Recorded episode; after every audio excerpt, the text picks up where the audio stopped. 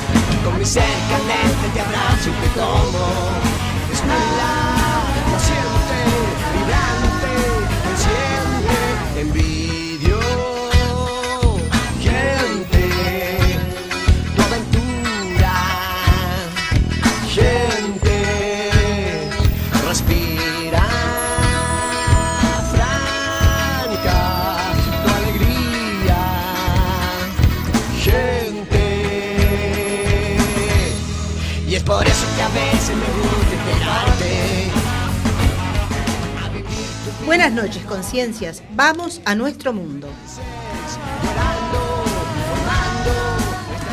Estamos en Cuac FM en el programa Simplemente Gente, programa sobre la diversidad cultural en Coruña y sobre los derechos de las personas migrantes. Hoy miércoles 16 de mayo, Día Internacional de la Convivencia en Paz y Día Internacional de la Luz. Recuerda, nos puedes enviar tus opiniones y comentarios en directo por WhatsApp al 644-737-303 o por Facebook a Simplemente Gente en Cuac FM. Nos encanta saber que estás ahí.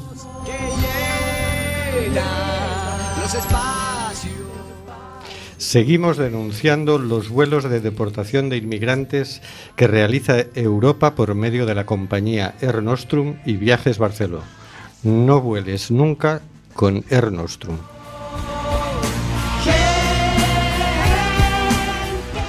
Tenemos en control al mago de las ondas, Carlos Reguera. Hola, Carlos.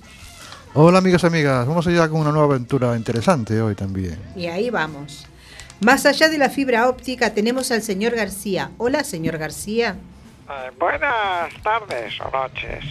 Parece ser que la Comisión Nacional de Mercados y la Competencia ha comprobado las técnicas de algunos teleoperadores de las grandes compañías eléctricas para desincentivar la contratación del precio voluntario y llevar a los clientes a la opción más cara. Vale todo con tal de, de ganar más dinero. Ay, usted y sus preguntas. Y también tenemos por ahí a Oscar G que nos va a pagar unos cafecitos. Bueno, bueno, bueno, bueno, no, no, no pidamos que esto acaba de empezar de mala manera, porque menudo personaje han, decidido poner. Y solo lleva un día y esperaros a ver si llega a final de mes. Bueno, bueno, pero no perdamos. O sea, la opuesta era que iba a haber elecciones repetidas y nosotros decíamos que no, que iban a poner presidente. Bueno, O sea, vale, sí. ¿Cómo se tira para Te damos hasta la semana que viene, pero luego Vale, caen los no, no. cafelitos. Acepto, vale, de acuerdo. Os debo un café. Ahora, ¿cuánto durará? Mm, No sé si a final de año tendremos el mismo, el mismo presidente. Porque entre todos la querían y ella sola se murió, ¿no? Vaya, vaya personaje. Y en el estudio José Couso tenemos a Hortensia Rossi. Buenas noches, Hortensia. Buenas noches a todos. A José Abad. Buenas noches, José. Hola. Y a Aitana Tubío. Buenas noches, Aitana. Buenas noches. De un lugar distante me acerco consciente. Con mi cerca lente te abrazo y te tomo. Estamos en el programa Simplemente Gente en Cuac FM despidiéndonos de momento del 103.4. Puedes oírnos en www.cuacfm.org o con la aplicación de Cuac desde tu móvil o tablet.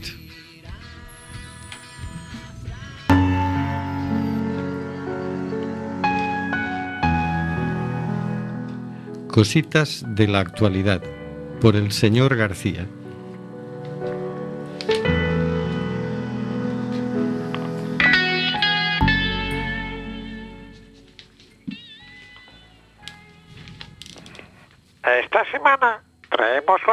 Noticia escrita por Giacomo Vicencio, Vicencio y publicada en presencia.com bajo el título Petróleo por sangre. Entienda las motivaciones de los conflictos en Siria. Giacomo entrevista al abogado, maestro en Derecho Constitucional y editor del libro El origen del Estado Islámico, el fracaso de la guerra al terror y ascenso yihadista, que va por su quinta edición, del autor y periodista Patrick Cockburn. Y nos dice la noticia.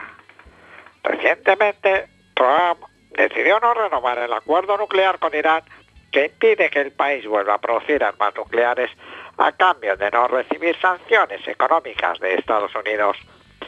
Irán y Rusia son los principales aliados de Siria al lado del gobierno, al lado del gobierno de Bashar al-Assad, que recibió, bombardeos en la madrugada del 13 de abril, en represalia al supuesto ataque químico que según los países que se unieron a la respuesta bélica, Estados Unidos, Francia y Reino Unido, fueron ordenados por Assad. Siria vive en estado de guerra desde 2011, cuando diversas fuerzas, incluido el Estado Islámico y yihadistas, se unieron contra el gobierno de Assad, que es sucesor de su padre, el cual estuvo por 30 años en el poder del país. Desde el inicio del conflicto, unas 400.000 personas han muerto. La decisión de Trump trae más tensión al escenario global, ya que afloja la posibilidad de producción de armas nucleares por un país realmente muy próximo, muy próximo al conflicto y con desacuerdos internacionales. Como toda guerra, hay una serie de intereses y otras perspectivas a ser analizadas. Hugo traza un paralelo sobre los porqués del conflicto y, sus desdoblamientos. ¿Cuál fue el detonante que inició el conflicto en Siria? Ah, le preguntamos a Hugo, a lo que responde, el detonante fue la primavera árabe, cuando grandes manifestaciones multitudinarias derribaron dictaduras en el norte de África. Eran dictaduras proamericanas, como la de Ben Ali en Túnez o Mubarak en Egipto, o históricamente antiamericanas, como la de Gaddafi en Libia, aunque en aquel momento él hubiera hecho las paces. Esto llegó a la Siria de Assad, históricamente enemiga de los Estados Unidos. ¿Quién está contra Assad? Le preguntamos a Hugo, a lo que responde, grupos bastante diferentes entre sí resolvieron derribar el, régimen, pero no tenían acuerdo entre ellos. Socialistas, liberales, fundamentalistas islámicos, jóvenes occidentalizados de ciudades como Alepo, kurdos de izquierda y derecha y agricultores religiosos que odiaban a Assad por motivos distintos e incluso antagónicos. ¿Cómo y por qué Estados Unidos se involucró en el conflicto? A Hugo nos responde, Estados Unidos también pasaron a manipular el conflicto, ya sea porque veían a Assad como el único aliado ruso en Oriente Medio, ya sea porque deseaban una alternativa geográfica a Egipto. Si la revolución egipcia tomara rumbos antiamericanos, el canal de Suez, esencial para transportar petróleo a Europa, caería en manos no occidentales. La alternativa sería el transporte por tierra, precario y de emergencia, por el territorio sirio. Esto no sucedería, o al menos no de forma económica, con Assad en el poder. Con Assad fuera sería posible cruzar enormes redes de oleoductos y gasoductos por la, de la península arábiga directamente hacia el mar Mediterráneo a medio plazo. Junto con eso, Arabia Saudita pasó a estimular grupos que profesaban su ideología religiosa o política a tomar el poder en Siria, como el Estado Islámico. La estrategia fue errónea porque los grupos anti-Assad no tenían identidad entre sí ni los aliados estado- estadounidenses en la, en la región Arabia Saudita y sus aliados y sus estados vasallos, Turquía e Israel, presentaban ninguna unidad de acción.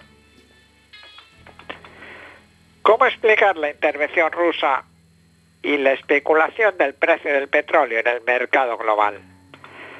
Hugo nos responde, Rusia sin embargo intervino y presentó un, poder- un poderío bélico que Occidente ignoraba, además de que lograron que Irak e Irán cooperaran con Assad, lo que podía poner fin a la guerra, dado también que derribar el precio del petróleo no es interés republicano. Sin embargo, no fue así, porque el est- establishment estadounidense, ligado a los demócratas y a la derecha europea, no quieren que la guerra acabe, porque ellos quieren el petróleo barato, no solo por cuestiones comerciales y de los sectores que ellos representan en el capital, sino también porque eso valora el precio del dólar en el mercado externo, ayudando a la balanza comercial europea y a la especulación financiera en Estados Unidos. Por el momento la guerra está aún muy lejos de acabar. La principal reivindicación de las fuerzas rebeldes es que Assad renuncie al poder que está en manos de su familia desde hace décadas. Solo queda esperar un minuto de sensatez por parte de las potencias involucradas en estos conflictos para evitar la muerte y el sufrimiento de civiles. ¿Seremos capaces los pueblos, la ciudadanía, las personas, hacer que los gobernantes, hacer lo que los gobernantes ni quieren ni saben? Construir en paz, con respeto a la... Construir un mundo en paz, con respeto a las diferencias.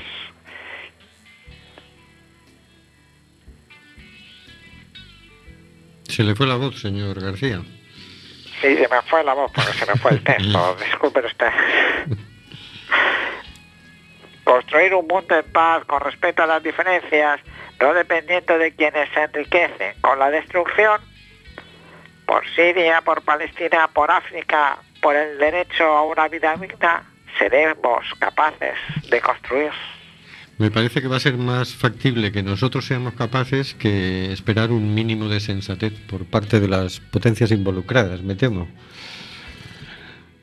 Eh, de momento, de sensatez nada. Es lo que hemos estado esperando hasta ahora, aunque sea un pequeño indicio de buena voluntad, y no, no, no, no la han tenido para nada.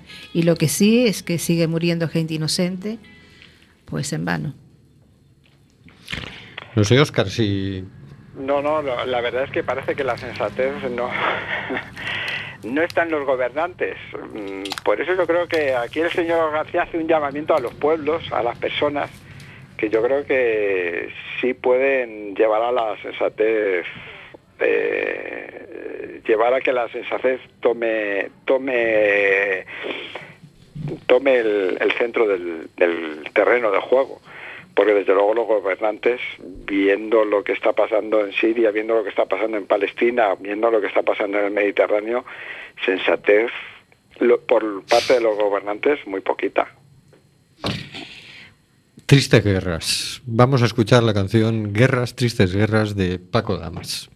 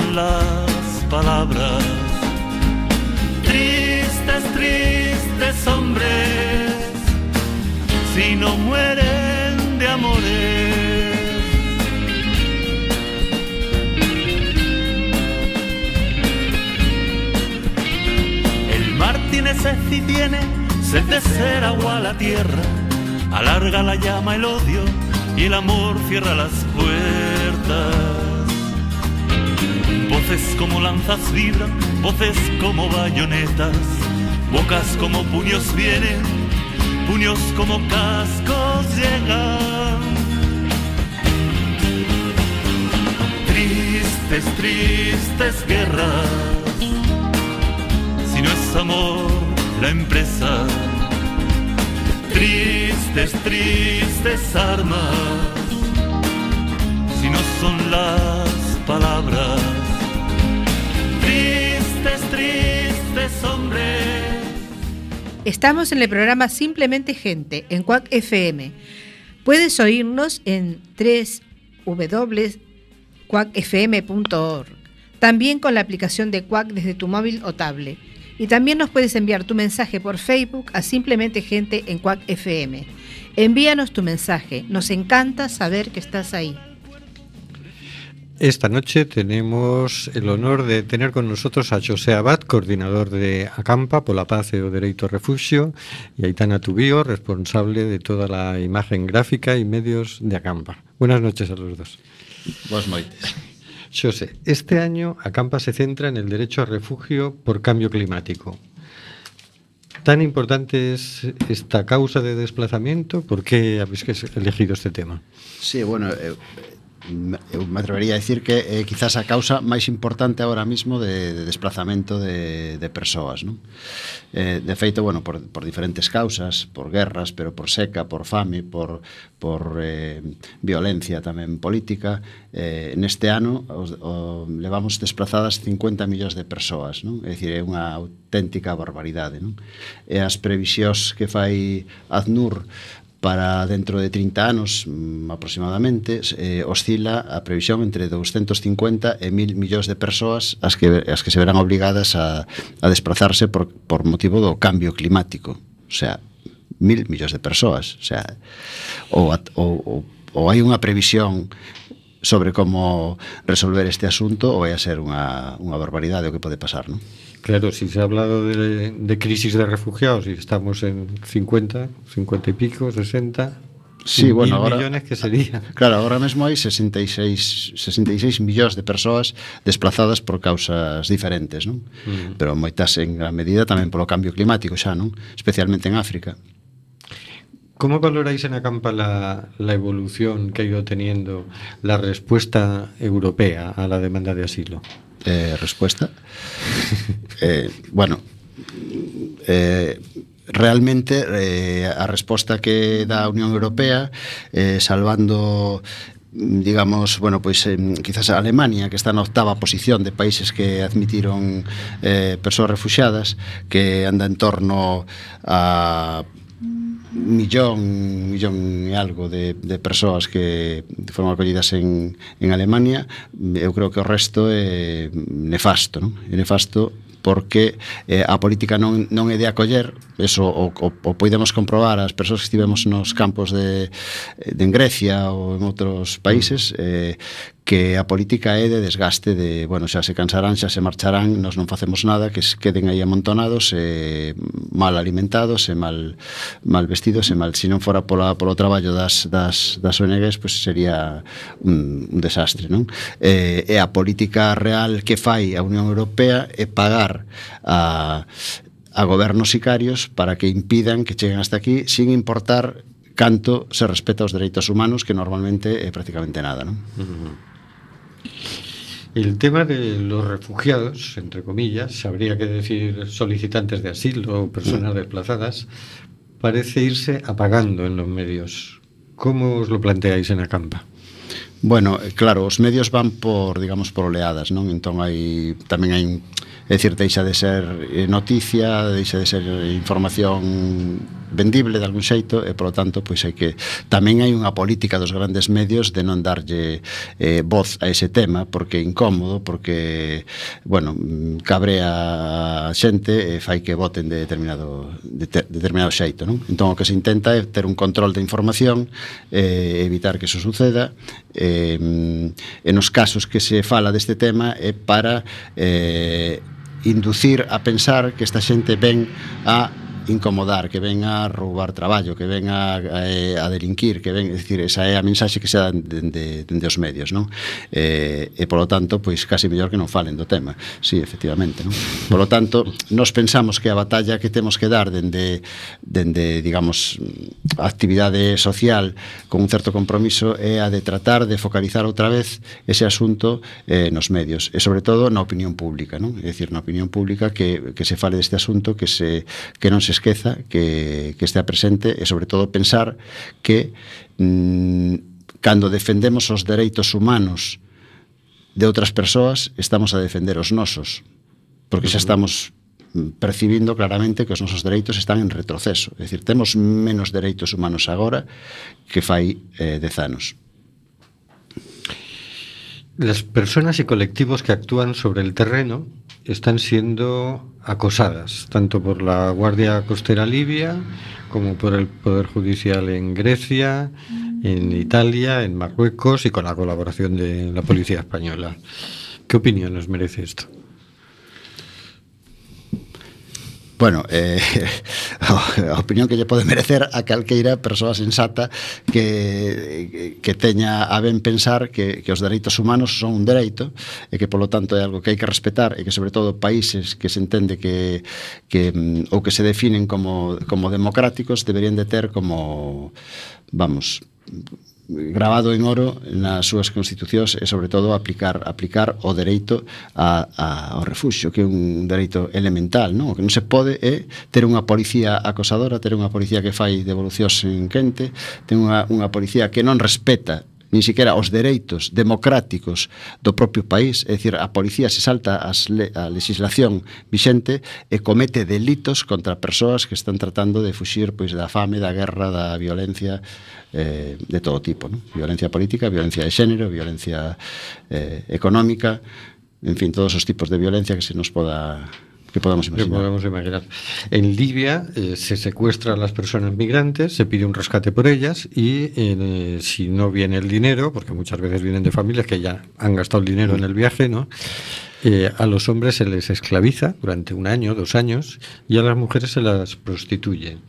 Sin embargo, la Unión Europea, lejos de facilitar la solicitud de asilo en origen o lo más cerca posible del origen, eh, pone trabas en todo el trayecto y llegando incluso a, a, desviar fondos de cooperación al desarrollo para dárselos a, a la respuesta militar fronteriza en, en Libia, Marruecos, etcétera.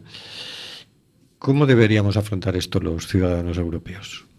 Bueno, eu creo que o primeiro tendo boa información que, que non é doado de, de lograr, non? Pero a, a, por eso a Campa eh, traballa sobre a información porque mm, pensamos que o primeiro é contrastar a información, ter a oportunidade de traer aquí a, a xente especializada no tema, a xente que traballa sobre o terreo, a xente que traballa na información e que nos conten, eh, digamos, as mentiras que funcionan eh, mediáticamente eh, inducidas, non?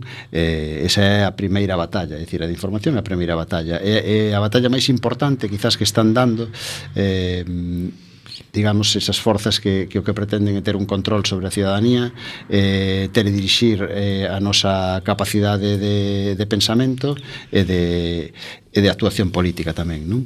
Entón, esa é a primeira batalla, ter información. Cando tes información, podes ter unha certa capacidade de crítica e unha certa capacidade de reacción. Non? Uh -huh. E por eso, mm, para a Campa é unha batalla clave a de información.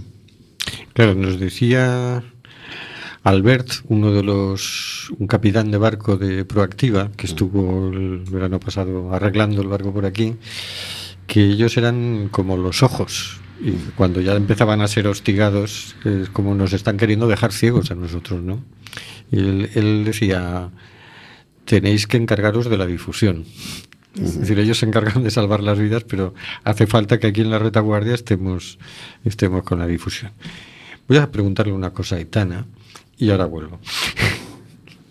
El año pasado a mí una cosa que me llamó mucho la atención era el, clima tan fantástico, tan positivo que hubo en Acampa. Había entusiasmo, había muy buen trato, muy buen rollo entre los voluntarios, con la gente, con la atención a la gente. Y a diferencia de lo que suele pasar a menudo en, en este tipo de cosas, la imagen gráfica sí se correspondía con el espíritu de Acampa. Así que era una imagen gráfica positiva, ligera, limpia, alegre, pero también firme porque estábamos hablando de un tema duro, ¿no? Eh, yo creo que este año te ha gustado y ya has pegado un triple salto mortal y nos preparas algo especial. Cuéntanos un poco cómo va a ser la línea gráfica este año de, de Acampa. Bueno, admito que el año pasado eh, la imagen gráfica fue como un poquito más calmada por el hecho de que, pues, según crecía Acampa, según se construía Acampa, se construye la imagen, ¿no? Entonces eso, pues, conllevó en que, bueno, utilizáramos una, una fotografía incluida en las exposiciones, eh, un autor, José Shabbat, eh, incluido en las exposiciones de Acampa. Sin embargo, eh, este año es eso, pues he dado como dos o tres pasos más y como el tema en sí es distinto, seguimos hablando de refugio, pero vamos a hacer un poquito más de hincapié en el cambio climático. eh, me parecía que podíamos como enfatizar la, la parte didáctica de cuáles son las causas eh, más importantes ¿no? que hacen que, que la gente tenga que huir de sus casas por, por, por estos hechos. ¿no? Entonces eh, decidí dar un salto y irme a la ilustración, a Ujú. cargo de un ilustrador coruñés que se llama Carlos Gallego, que ya participó como colaborador el año pasado, pero este año le, le- le di la responsabilidad de que, de que, su, de su- de que su trabajo fuera como el epicentro de, de toda la imagen. ¿no? Seguimos manteniendo el mismo estilo, pero hemos, hemos hecho más hincapié en, que, en el tema de cambio climático y, y refugio. ¿no? Nos ha dicho Carlos, que anda siempre contándonos cosas de Acampa, que, que va a haber un pasaporte o por fin resolvemos ya el tema del refugio. ¿Cómo Era, era, era una espinita que teníamos ahí, ¿no? Eh, sí, el pasaporte es eh, sí el programa de mano de Acampa eh, y este año le hemos querido dar como un, un enfoque didáctico, que no solamente fuera informativo, ¿no? Eh, el hecho en sí de que sea un pasaporte ya tiene como mucha carga eh, temática, pero bueno, al final eh, hay como una actividad em, enfocada para niños, pero en realidad es para todos los públicos al final. Y es que consiste básicamente en que tú vayas con tu pasaporte y con unas preguntas que ya vienen allí marcadas a los puestos de las ONGs, las organizaciones sociales que forman un, porcentaje muy importante de- del evento de Acampa, y que les hagas una pregunta. Eh, bueno, he de, admitir que la participación de las organizaciones ha sido muy positiva. Hay preguntas muy interesantes que van incluidas en el pasaporte, pues de cosas que tienen que ver con el consumo de agua, recursos energéticos, filetes. O sea, o es divertida, ¿no? Eh, Quisimos darle un toque divertido. Entonces, eh, la intención del pasaporte es que la gente se acerque a las organizaciones, eh, que se entere eh, de qué hace cada organización, pues eh, empezando con una simple pregunta. Entonces, el hecho es que los niños o los no tan niños vayan, pregunten, la organización les selle el pasaporte, como buen pasaporte que va a ser, y al final lo que, es, lo que estamos barajando es una recompensa, pues... mm, no, no de modo, no enfatizando el modo egoísta ¿no? de una recompensa, sino que el acto que, que se haga aquí en Acampa tenga como repercusión en- con una labor de una ONG que trabaja eh, sobre el terreno, sobre todo con niños. ¿no? Aún estamos trabajando en ello, pero lo que queremos promover es la solidaridad de los niños, al fin y al cabo. O sea, que yo que estoy hecho un chaval, bo- llego a Campa y alguien me da un pasaporte. Y alguien muy majo te da un pasaporte, sí. Y entonces yo con ese pasaporte, bueno, me leo el programa para no perderme nada Tienes el programa, tienes la guía de exposiciones eh, y al final de todo, las preguntas Las y el pasaporte. Entonces, para que me contesten las preguntas, voy yendo a la tienda pues de Amnistía Internacional o de... Cada, sí, cada pregunta va ligada a una organización. Es Ujú. decir, Amnistía Internacional tiene su pregunta, ECUO tiene su pregunta, eh, eh, Acción Norte tiene su pregunta, Aire tiene su pregunta, entonces ahí es a ver pues de cualquier pregunta llama más la atención. Y ellos me van a responder la pregunta Exactamente. y me sellan el pasaporte. Exactamente. Exactamente. Y entonces si yo junto no sé cuántos sellos, se le da un donativo a una ONG que está trabajando con niños refugiados. Exactamente. Vale, yo lo he entendido.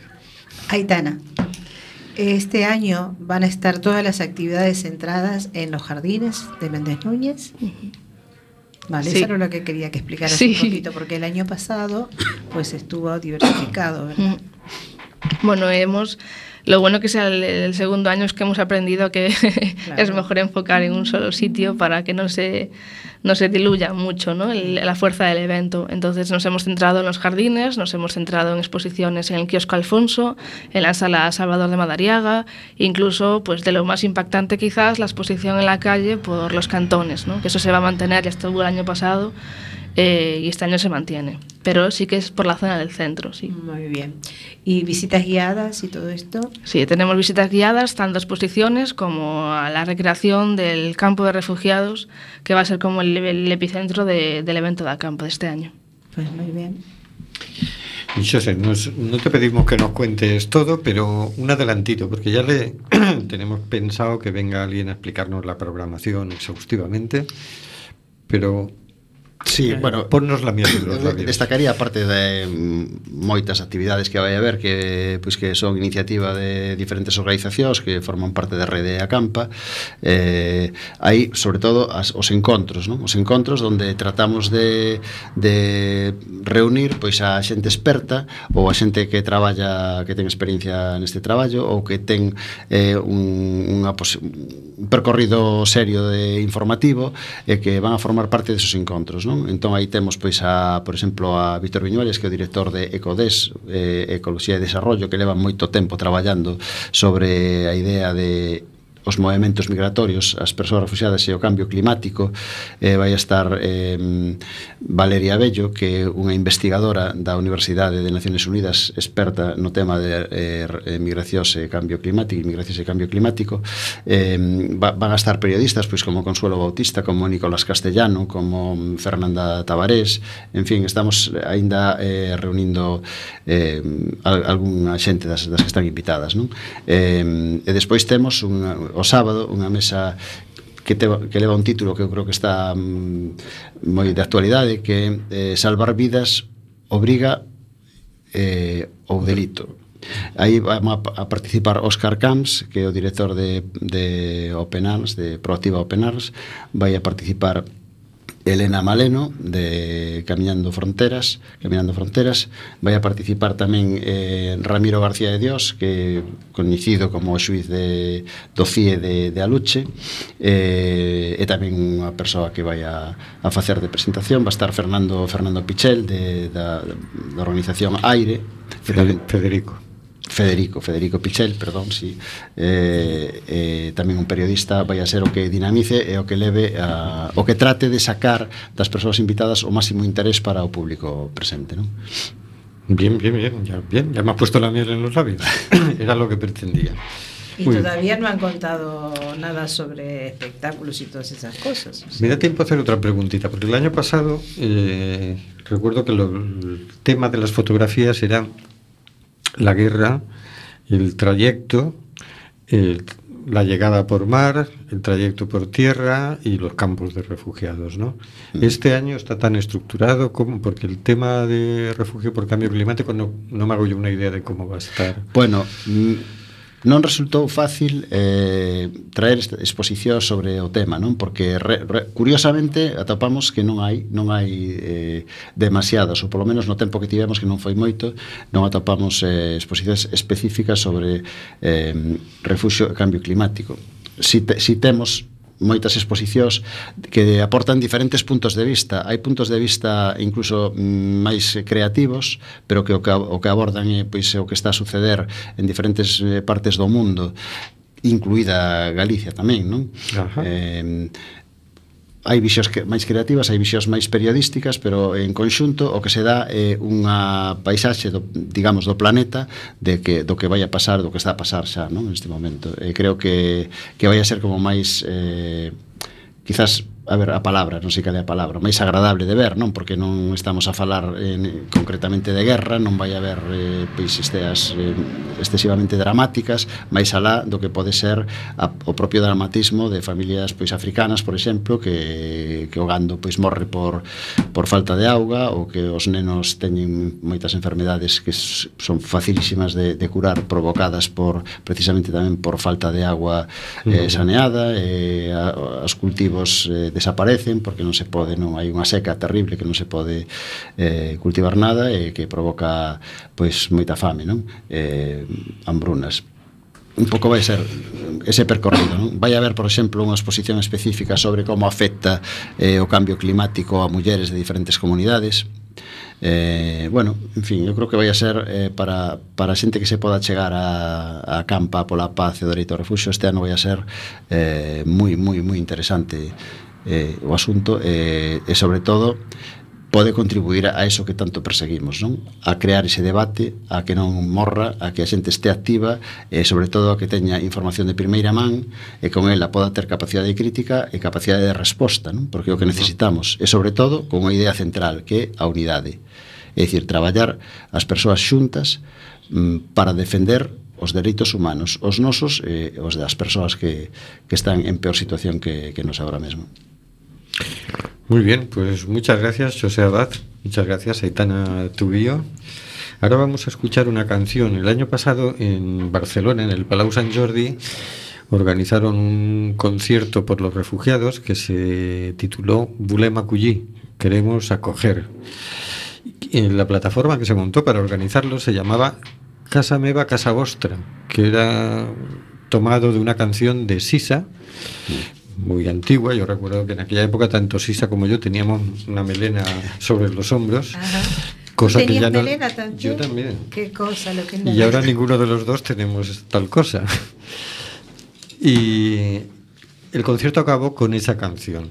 Y es una canción que termina diciendo que también tú eres bienvenido aquí, ¿no? Y como aquí le tenemos un especial cariño a Cataluña, pues hemos decidido ponerla y recordar ese momento. Adelante. Gràcies. Gràcies. Bona nit.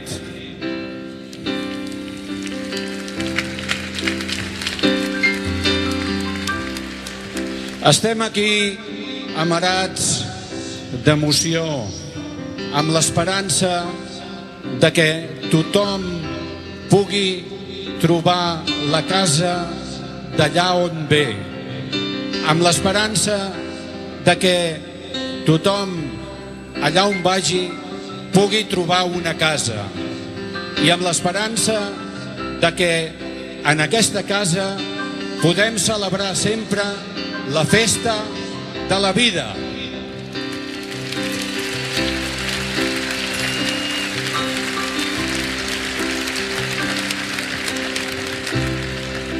Fa una nit clara i tranquil·la, hi ha la lluna que fa llum. Els convidats van arribant i van omplint tota la casa.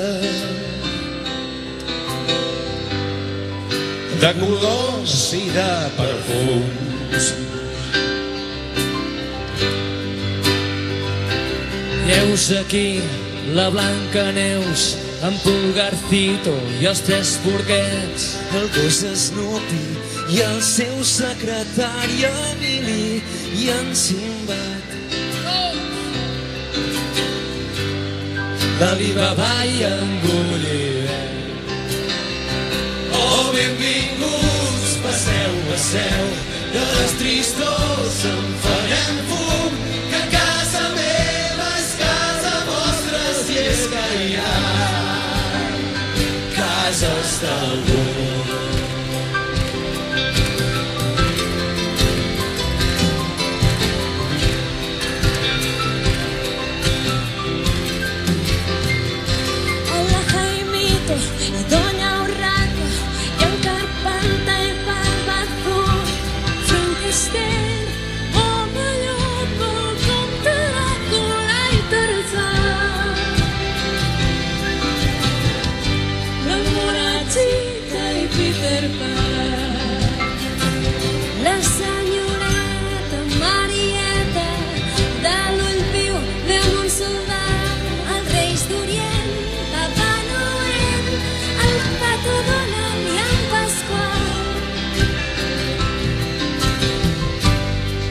La Pepa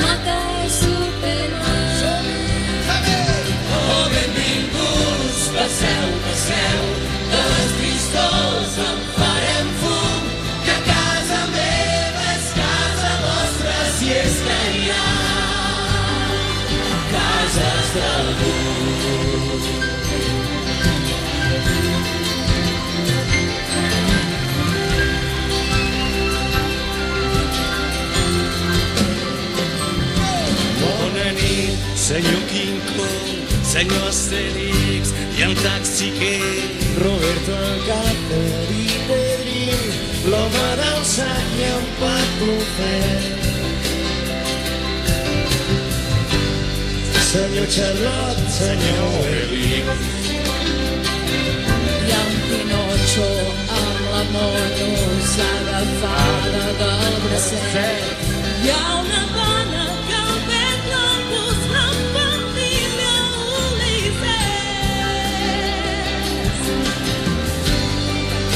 Que el cap de tren un patinet. Oh, benvinguts, passeu, passeu, de les tristors en farem fum, que casa meva és casa vostra, si és que hi ha cases d'algú. I a les dotze han arribat la fada bona i ventafocs, Tom i Jerry, la bruixa, Calixta, Bambi i Moby Dick. I l'emperatriu, sí, sí. I Mortadelo, i Filemón, i Guillem Brown, i Guillem Tell.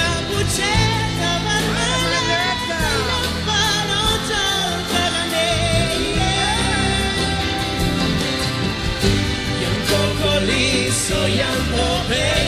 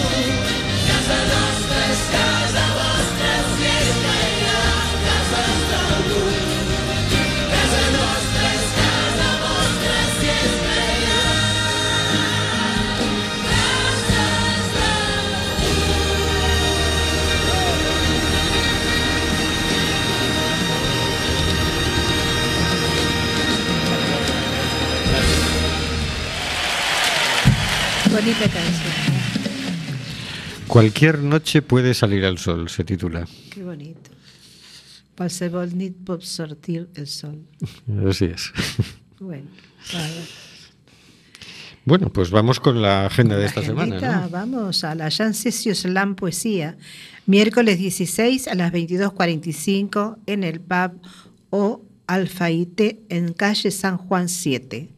Apúntate, lee o toca lo que quieras. Y hoy ha empezado la exposición sobre campos de refugiados que estará hasta el 26 de julio en la normal, en el Paseo de Ronda 47. Desde el punto de vista de una investigación rigurosa, combinada con material recogido directamente en el terreno a través de entrevistas, fotografías y objetos. Éxodo, que es como se titula la exposición.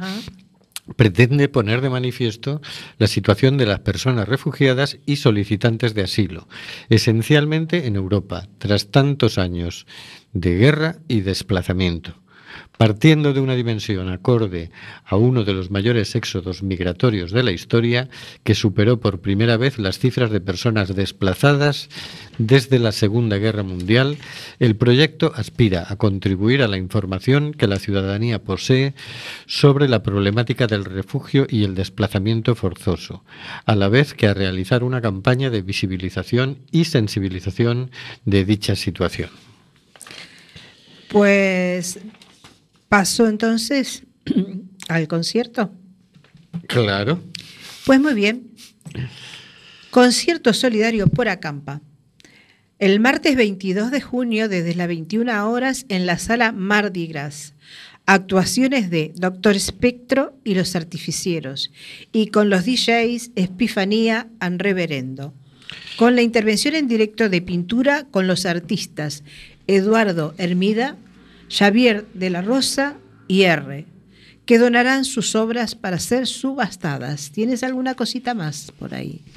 Sí, el viernes 18 a las 20 horas, a las 8 de la tarde, en el obelisco hay una convocatoria en solidaridad con Palestina. Tras la brutal masacre que está Exacto. Haciendo el ejército israelí sobre simples manifestantes que no están de acuerdo con la apertura de la embajada de Estados Unidos, que ya van más de 60 muertos la última vez que yo he visto la información, pues está generando una oleada de protestas en todas partes, ¿no? Aquí en Coruña será el viernes a las 8 en el obelisco. Esta nación, Israel, qué triste, ¿no? Con todo lo que han tenido que vivir a lo largo de la historia, esta gente ahora asesina con total impunidad. Sí. Eh, pero bueno, llevan haciéndolo Ya, no, décadas, no es solo de Quiero ahora, decir, pero- Su política en general con Palestina es criminal. Ya. 70 años, ¿no? 70 años de, 70, sí. mm, del Estado israelita y de la masacre. 70 años de, de usurpación, ¿no? Pero bueno. Que muy mal. Y que la verdad es que el Donald Trump, que es que va por todas partes como un elefante en cacharrería, tenía que mover la embajada, igual que tiene que armar el lío con, con Irán. Bueno, Este señor parece como que él se escribió un libreto y lo sigue al pie de la letra sin pararse a mirar que va dejando un reguero, ¿no? Un reguero de, de- Sí. de- de de sangre, un reguero de problemas, un reguero... Él, él sigue adelante, ¿no? Como, como una embestida sin mirar mucho para... yo la verdad es que he renunciado a comprender el fenómeno porque no, no sé si tiene alguna lógica interna el asunto Donald Trump. Es posible que sí, pero a mí se me escapa, ¿no? Sí, sí, sí, ya te prestaré el libro, vas a ver cómo tiene una lógica muy grande. Sí, sí. En fin. Oscar. El negocio de la guerra. Exacto. Todo, todos dicho. sus asesores están metidos en el- la industria militar. Y, o si no todos, sino, no sé si todos, pero sí muchos. Entonces hay que mantener las fábricas a pleno rendimiento. Y no y si no solo... son las fábricas, pues son lo- la mm, explotación del gas, del petróleo, el negocio, el- la adoración del amigo, digo, del dios dinero, que hace, va haciendo amigos allá por, allá por donde pasa. Sí. Cuando uno solo piensa en sí y en enri- enriquecerse, pues las consecuencias son para él son, son, como decían efectos colaterales que decía Exacto. en- en- dicen en otras guerras y luego claro vienen los eh, bufones no como decía el butanito los abrazafarolas como el gobierno de Guatemala que siguen los pasos de Trump y también abren una embajada en Jerusalén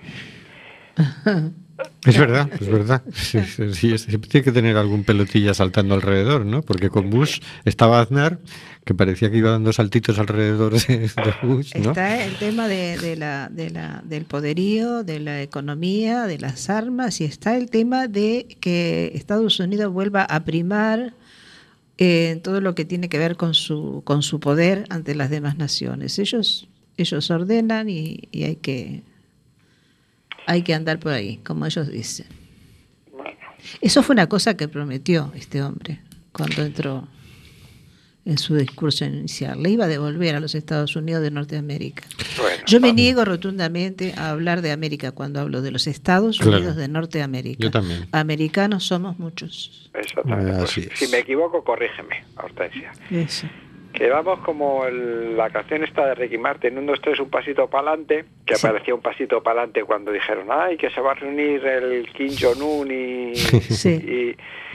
y, y, y Trump, y un pasito para atrás. Ya le han dicho, eh, cuidado.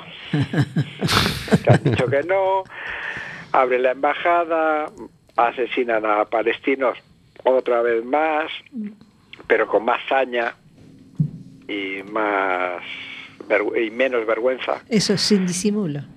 Es un gallego, es el sí pero no, o el depende. Yo no sé, yo la verdad es que tengo la secreta esperanza de que termine, entre el pasito para adelante y pasito para atrás, termine tropezándose, cayéndose al suelo. Pues tanta gente inocente que se cae en la calle y se rompe la rótula y este hombre no se cae.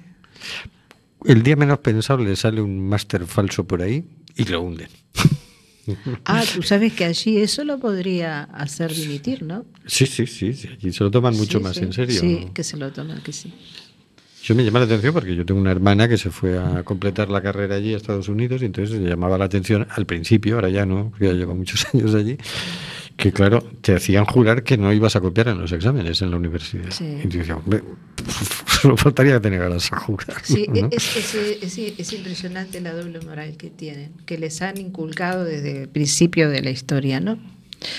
Desde que llegaron los primeros colonos. Por diferentes motivos han tenido siempre una doble moral. O sea, lo que es correcto allí tiene que ser correctísimo.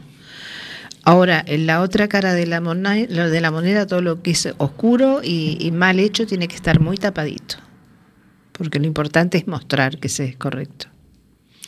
De los periodistas llevan una estadística de la cantidad de mentiras que di- dice Donald Trump al día y es como es inimaginable nadie más que, o sea, el récord lo ha, lo ha establecido él, simplemente que se va superando.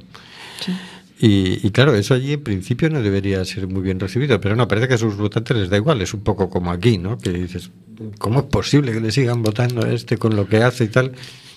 No, es una cosa Bueno, sí es cierto que también se han visto este, manifestaciones en contra de, de sus, de sus actitudes, pero bueno, Hombre, claro. que en otro momento igual de la historia no se han visto, o sea que bueno, hay gente que está despierta y que no está de acuerdo, pero bueno. Hay que tener en cuenta que estamos en una época donde los como los prestidigitadores o los magos tienen más poder que, que nadie. O sea, se llevan a la gente de calle. Y en ese sentido, pues eh, hay que reconocer que el señor Donald Trump lo sabe hacer. Ha sabido crear un ambiente de confusión, también ganado en parte con, por ellos mismos en relación a la prensa, a los medios de comunicación, porque no hay que olvidar que los, los grandes medios de comunicación siempre han estado muy eh, la pí- píldora, píldora al poder, al establishment, que, que, dice, que era su enemigo, el enemigo de Trump. Entonces, y la gente está harta. Es, esa hartura la han reflejado en ese, en parte, en los políticos tradicionales, igual que aquí, pero también en los medios de comunicación, vamos a llamarles tradicionales. Claro, si ahora te quieres un poco sacudir esa, eh, eh, esa caspa que tienes en los hombros, un poco pues, pues cuesta, cuesta para la gente que está harta de las mentiras de unos, las manipulaciones de otros y, y las corrupciones de, de todos. Entonces es, es, es complicado, es complicado que gente así, con mucho carisma, con mucha eh, capacidad de hipnotizar a la gente por su mensaje, pues eh, hacerle hacer que la gente se deshipnotice. Hombre, yo entiendo que sus hechos hablarán por él. Mm, Yo no creo que del todo lo que prometió esté cumpliendo la mitad. Eso sí, las guerras que prometió las va a cumplir. Sí, porque eso eso es lo único es lo único que le que- Su legado, ¿no? Que dicen ellos. Bueno, se nos acabó el tiempo, Oscar. Bueno. Mm, Me estáis haciendo divagar mucho hoy. Bueno, en todo caso, estaremos el viernes en solidaridad con ese pueblo tan admirable que es el pueblo palestino, que yo no sé cómo son capaces de resistir. Qué pero- resistencia, pero ahí sí. están ellos haciendo Sí. frente continuamente, ¿no? Eh, buenas noches, Carlos. Bueno, buenas noches amigos y amigas. Nos vemos en el concierto, ¿eh? También el, el martes. El martes, por supuesto. Venga, un abrazo. Buenas noches, Oscar. buenas noches y, y buenas noches Buenas noches, Hortensia. Buenas noches a todos. Nos vemos el viernes y luego en el concierto. Buenas noches, señor García. Buenas noches, yo no estoy al concierto, pero ven, benvinguts, paseo, paseo. Buenas noches, Maribel, que ya nos ha saludado por Facebook. Buenas noches, queridas y queridos oyentes.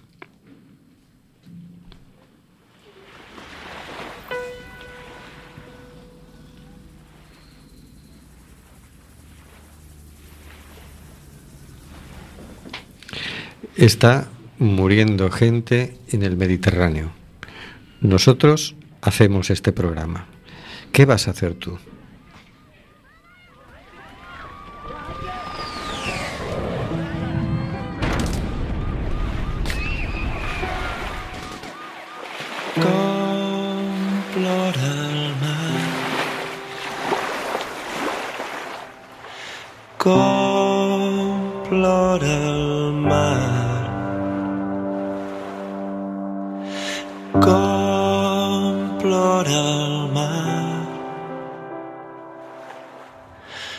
go.